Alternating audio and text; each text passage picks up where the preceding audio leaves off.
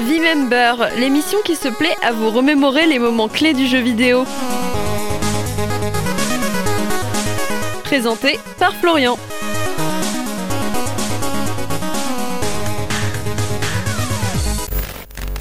Pour l'épisode d'aujourd'hui, on va faire un petit tour du côté des années 80, en plein cœur de cette fameuse période qu'on appela l'âge d'or du jeu d'arcade, et qui vit l'apparition de tout un ensemble de jeux aujourd'hui considérés comme cultes. Space Invader, Centipede, Frogger, et surtout d'une curieuse boule jaune dévoreuse de pack-gomme. Je pense que vous l'avez compris, aujourd'hui, on va revenir sur la sortie du classique du jeu d'arcade, Pac-Man.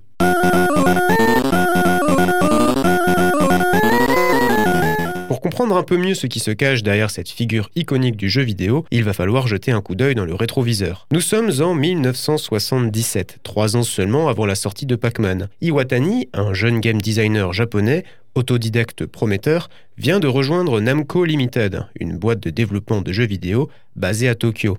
Après avoir produit quelques jeux s'inspirant clairement des flippers, très en vogue à l'époque, Iwatani commençait progressivement à devenir très critique vis-à-vis de ce qui pouvait se produire comme jeu à cette période. Iwatani voulait faire la différence. Fini les jeux violents, avant tout basés sur des thématiques comme la guerre ou le sport. Son nouveau jeu sera mignon, facile à comprendre, coloré, bref, d'après ses propres mots, un jeu qui parlerait plus à un public féminin, plutôt que masculin. Et c'est avec cette vision que Iwatani se mit au travail. Accompagné d'une équipe de 9 personnes, il commença le développement de son jeu au tout début des années 1979. Un an et quelques mois plus tard, ce qui était mine de rien le temps de développement pour un jeu vidéo le plus long pour l'époque, Pac-Man vit le jour. Bien qu'ayant tout d'abord reçu un accueil assez mitigé, Pac-Man devient rapidement extrêmement populaire au Japon, et surtout extrêmement rentable, allant jusqu'à carrément détrôner un certain Space Invader. Fort de son succès, Namco décide rapidement d'exporter sa nouvelle pépite montante sur d'autres marchés, et la tendance continue de plus belle. À sa sortie, Pac-Man engrange plus de 8 millions de dollars de recettes par semaine. En un an,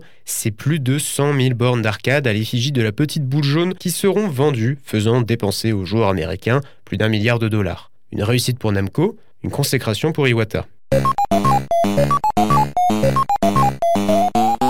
Très rapidement, Pac-Man est ainsi devenu une véritable source d'inspiration pour le marché encore naissant du jeu vidéo. Premier jeu à avoir incorporé des power-ups, en l'occurrence ici certaines des packs gomme gobées conférant une invincibilité temporaire. Premier jeu mettant en scène des ennemis avec une intelligence artificielle vraiment développée, mais aussi et surtout l'un des premiers jeux à avoir mis en avant l'importance de contrôler un personnage distinctif dans un jeu vidéo, allant jusqu'à faire naître une véritable mascotte en la personne de Pac-Man.